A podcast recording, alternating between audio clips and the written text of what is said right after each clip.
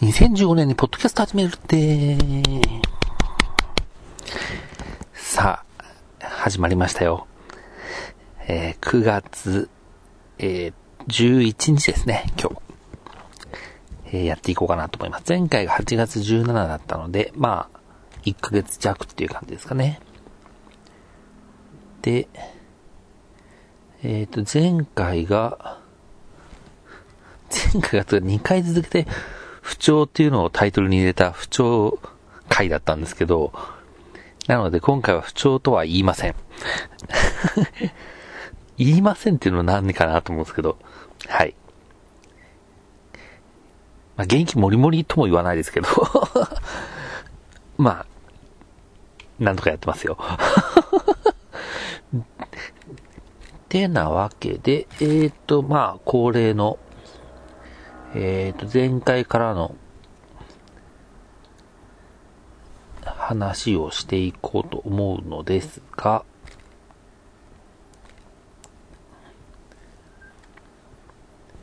えっ、ー、と、前回からから、えっ、と、むろ、ん？室田さんのファンクラブライブに行った話ができてないってことですね。8月17ってことは。いや、これがね、良かったんですよ。正直ね、えっ、と、い、2回、1日に2回やって、えっ、と、1回5000円プラス、えっ、と、ドリンク代。だから、正直、足元見られてんなとは思ったんですけど、いや、内容良かったですよ。えっ、と、まあ、新曲2曲しかやってないんですけど、ライブと言いながら、その間のまあコーナーもまあ、お金はかかってないけど、ちゃんとなんか、考えて、どう、その室田さんのファンが喜ぶかみたいなことを考えてくれてるなっていうのが伝わってきたので、すごい良かったなと。これはどっかでなんか、動画出たりするんですかねなんか、一応なんか、あの、なんか出た時のためになんか、あの、そんな、ファンクラブ限定だし、あんまり内容をベラベラ喋るのはやめようかなと思ってはいたんですけど、出ないんだったらまあ、ある程度言っても、別になんもね、なんていうか、室田さんサイドとして、まあ別に損、損害っていうことは別にないじゃないですか。だからまあ、言ってもいいかなと思ったんですけど、どうなんだろうな。特になんか最近、なんかね、室田さんのこあのファンクラブね、入ってはいるんですけど、なんか、あんまりニュースがメールとかで来ないんですよ。なんでだろうな、もうちょっとなんかちょくちょく送ってきてくれても、まあまあ、そのファンクラブイベントと、まあ CD 発売以外にあんまりお知らせできることがないっていうはないんですけど、えー、っと、最近だとなんかファン、あの会員証をもうすぐ送るみたいな。もうすぐっていうか9月末頃から順次発送だって書いてある。この間のライブをなんか円盤にして売る的な話は今んとこ出てないんですけど、まあどうなんですかねって感じですね。で、それがよく、良かった話と、えっ、と、27に、えっ、と、東京歌謡曲ナイト、えー、もうなんか夏の恒例みたいな感じになってますけど、自分の中で。いや、これもね、なあ、よかったなえ、特に良かったのはね、キックオフさん、キックオフの OG の方がやってるのかな？さ、が、良かったね。ちゃんとね、全曲エディットして、それを繋いでいくっていう、まあ、超いい DJ だったんだよな。いやー、すっごかったなんか私服って感じだった。うん。室田さんのイベントはまた違う私服な感じありましたね。実は東京歌謡曲ナイトのなんかちゃんとした感想って今年もしかしたらかけてないかもしれないな。なんかあんまり、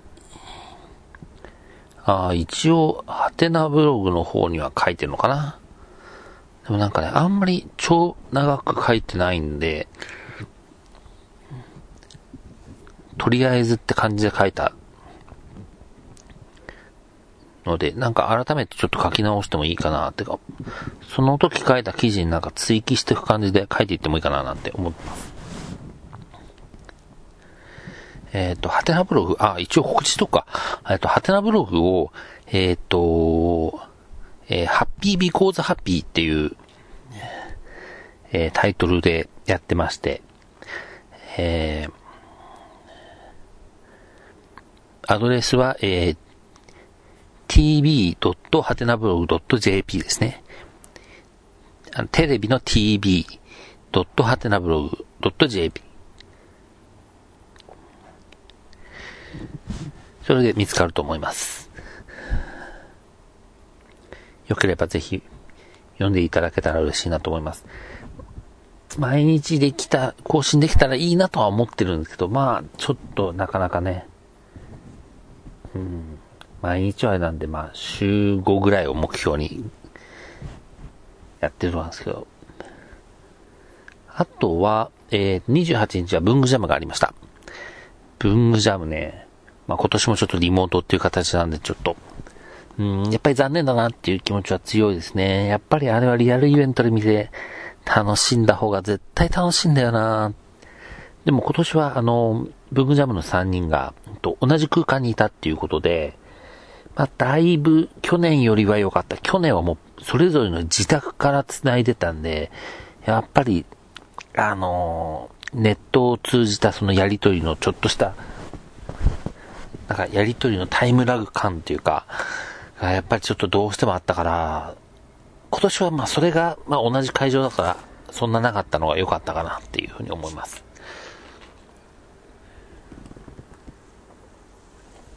ああ、ちょっと水分補給をしました。で、文具ジャムはね、ちょっとね、あの、宣伝したかったところなんですけど、あの、アーカイブまだ買えるんですけど、えっと、見れるのが明日までなんですよ。で、明日までで、これ3時間ちょっとあるんですね。だからちょっとね、宣伝しづらいなっていうのはあるんですけど、あの、ツイキャスで、あの、1000円で買えますので、ちょっとき、あの、文房具系がちょっと気になるという方は、ぜひ、見ていただくと面白いかなと思います。あの、な、なかなかね、文房具ってなんか、あ情報を集めるのがなかなか大変というか、なんかね、一応なんか文具の扉とかそういうサイトはありますけど、なんか、そういう文房具をなんかくまなく新製品をチェックするみたいなまでっていうの人ってあまりいないと思うから、やっぱりそれをちょこっと、そういうところを見て、あ、こういう製品出てんだみたいなので、ね、学べるのは結構いいですよ。今回、え、ー、と、紹介されてた中だと、付箋ラベルと、えー、フクロールが気になったかな。まあでも、フクロールはね、値段が割と高めだから、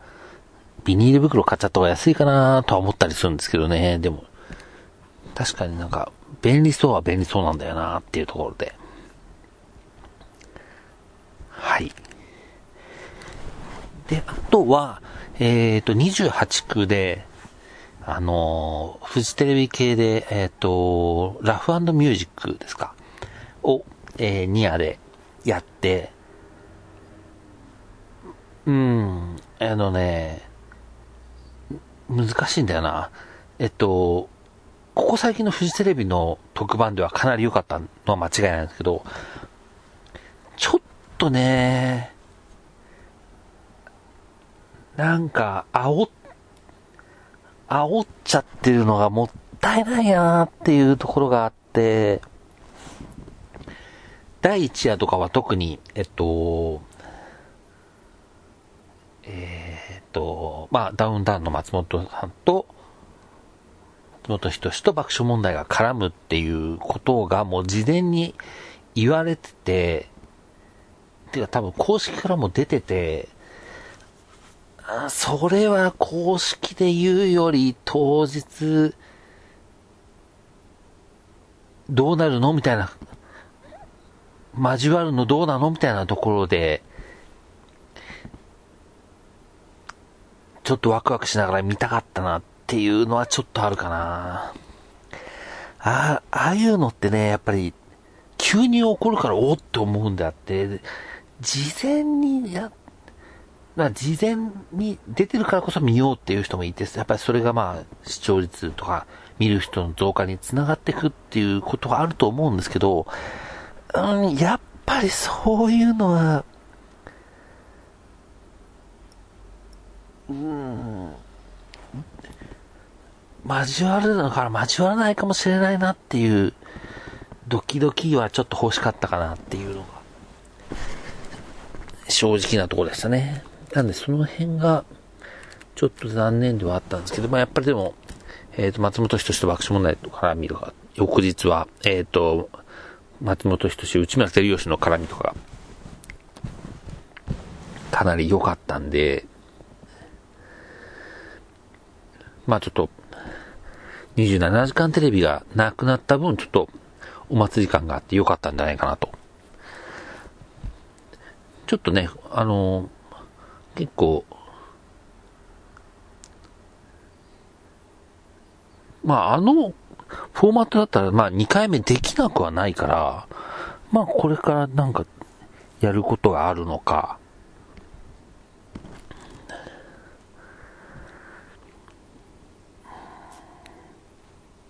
まあちょっと期待ですね。来年の夏とかまたあるのか。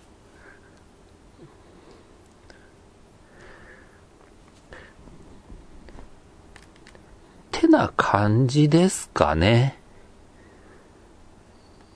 あったこと、見たエンタメとか、言ったエンタメ的なことに関しては。うん。そんなところだったと思います。よし12分喋った。よ、よしの意味がよ、まよくわかんないけど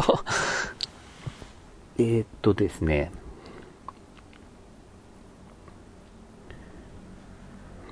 この先の予定としては、明日ちょっと、えっ、と、久々に映画を見ます。ちゃんと、多分。あのー、なんだっけ。タイトル。サマーフィルムに載ってたっけな。を、えー、見るつもりでおります。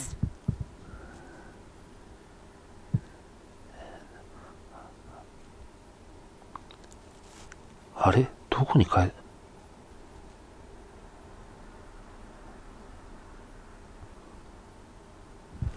違う。写真の方から、写真のスクリーンショットを撮ったから、そっちで見ればいいのか。いや、書いてない。書いてないぞ。やばい、メールが。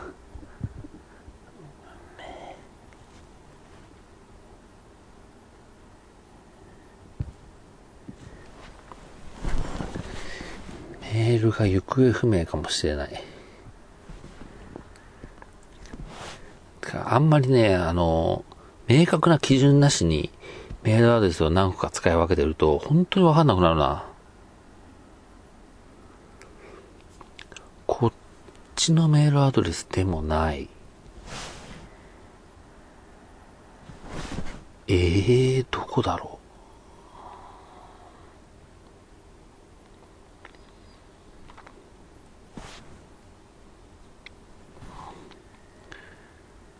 あ、来た来たた。あったあったあった。やっぱりサマーフィルムに載ったようやくあの、自分の地域地域の近所の映画館でもやるっていうことになったんで、なんか、評判は割と良くで、ちょっと気になってはいたので、まあちょっと、えっ、ー、と、映画を通して見るっていうことがほとんど最近できてなかったんで、ちょっとこの時間持つかどうか心配なんですけど、まあちょっとあの、ポップコーンとコーラを片手に楽しもうかなと思ってますね。ちょっと楽しみ、これは。正直あんまりね、事前情報を入れてないで見るんですけど、やっぱ映画ってね、事前情報入れないで見た方が、個人的には好きだなと思っているので、ちょっと明日久々に映画を見るの楽しみですね。あとは、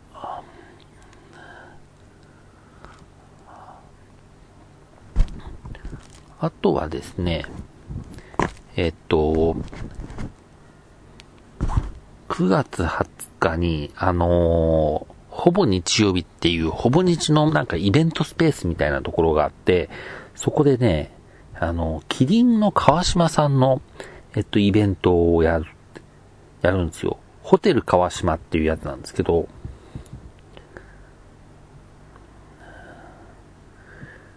ちょっとなんかね、展、展示というのかなんかちょっと面白い感じで、や、なりそうなので、ちょっとやっぱり見たいな。まあこういうのに一緒に行ける人とかがいるわけではないので、一人でちょっと行こうかなと言ってチケットも購入したので、ちょっとね、楽しみですね。まあ、えほぼ日曜日ってあの渋谷のパルコの中にあるんで、まあせっかく渋谷に行くならちょっと行きたいところもいくつか、えっ、ー、と渋谷ツタヤとか、あるので、ちょっと行きたいなとは思ってるんですけどね。まあちょっとあの感染対策とかもちろん気をつけますけど、あまり人が多いようだったらね、ちょっと遠慮して、まあ、なんか、行かなきゃいけないとか、なんかね、絶対にやりたい、なんか、用事があるっていうわけでは、その、川島さんの展示以外はないので、まあ、混んでたらまあ、やめるみたいな感じで、いいかなというふうに思ってます。あとは10月に、えっ、ー、と、山、南海キャンディーズの山里亮太の140っていうライブを久々にちょっと見に行くので、これは楽しみですね。最近ちょっとラジオが聞けてないんだよね、不毛。なんかね、結婚してから、不毛から若干遠ざかってる。一応ね、録音の予約はしてるんですよ。で、撮れてはいるんですけど、やっぱり佐久間さんのオールナイトニッポンゼロの方が気になっちゃって、そっちを聞いて満足しちゃうみたいな感じが、うん、ちょっと最近の放送、聞いてちょっと気分を高めようかなとは思ってるんですけどね。で、えっ、ー、と、10月9日に .bpm の渋谷、えー、ワンマンですね。.bpm っていう、まあ、まあ、そんなに客を集めるわけではないアイドルっていうとすごい失礼だけど、まあ、ね、ワンマンもどんだけ人来んのかなって感じは正直あるんですけど、ワンマンってことは、だから他のアイドルの客を当てにできないってことじゃないですか、基本的には。だから、それで何枚売れるか結構大事だなと思ってるんですけど、ちょっとね、様子を見ていきたいと思います。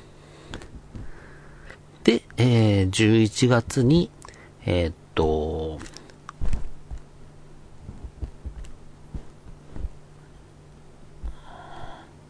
くまりデパートのワンマンですね。えっ、と、ゼップダイバーシティ。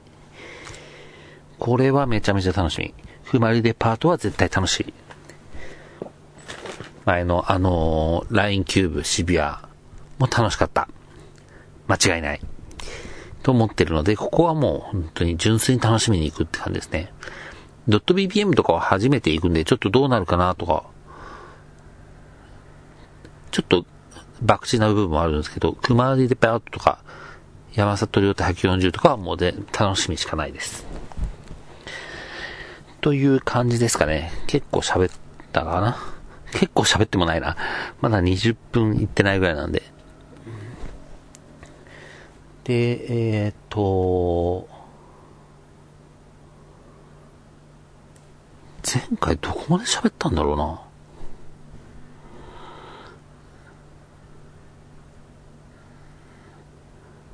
前回はソロフェスとか雨上がり系したいの。雨上がり系したいとかなはずな。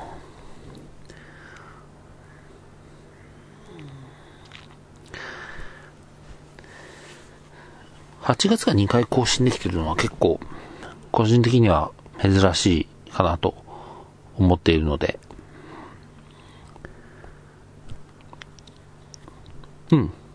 そんな感じですかね。今回は。これなんかどういう、あの、基準かわかんないんですけど、なんかね、この、えっ、ー、と、載せてるブログ、あの、音声データを載せてるブログがあって、てか、そこのね、あの、PV 数が自分が持ってるブログの中で圧倒的に高いんですよ。なんでこんなアクセス来てんだろう。結構謎なんですよね。なんか、ポッドキャストのそのシステム的に、その結構細かい周期でなんかアクセスして新しいなんかファイルがないかどうかを見に行ってるのかな。で、勝手に推測してるんですけど、どうなんですかね。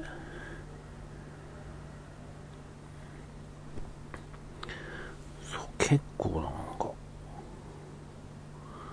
不議なんだよな。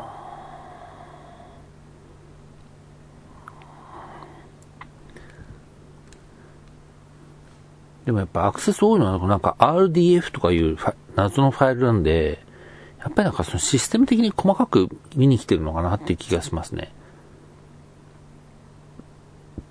うん。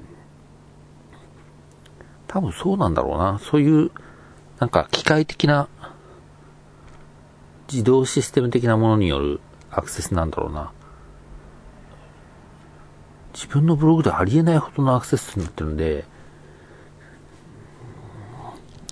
で、この、このポッドキャストの感じでしょ？この音楽も何も入れず。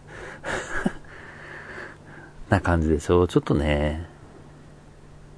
さすがに不可思議なので。てな感じですかね。今回は。えー、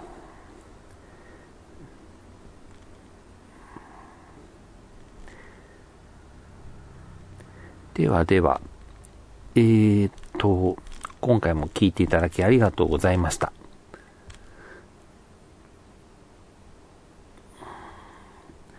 えっと、まあ、ちょっとね、遠くないうちにまた更新したいなという気持ちはあるんですよ、常に。常にあってこの周期なのはどうなのかなとは思うんですけど。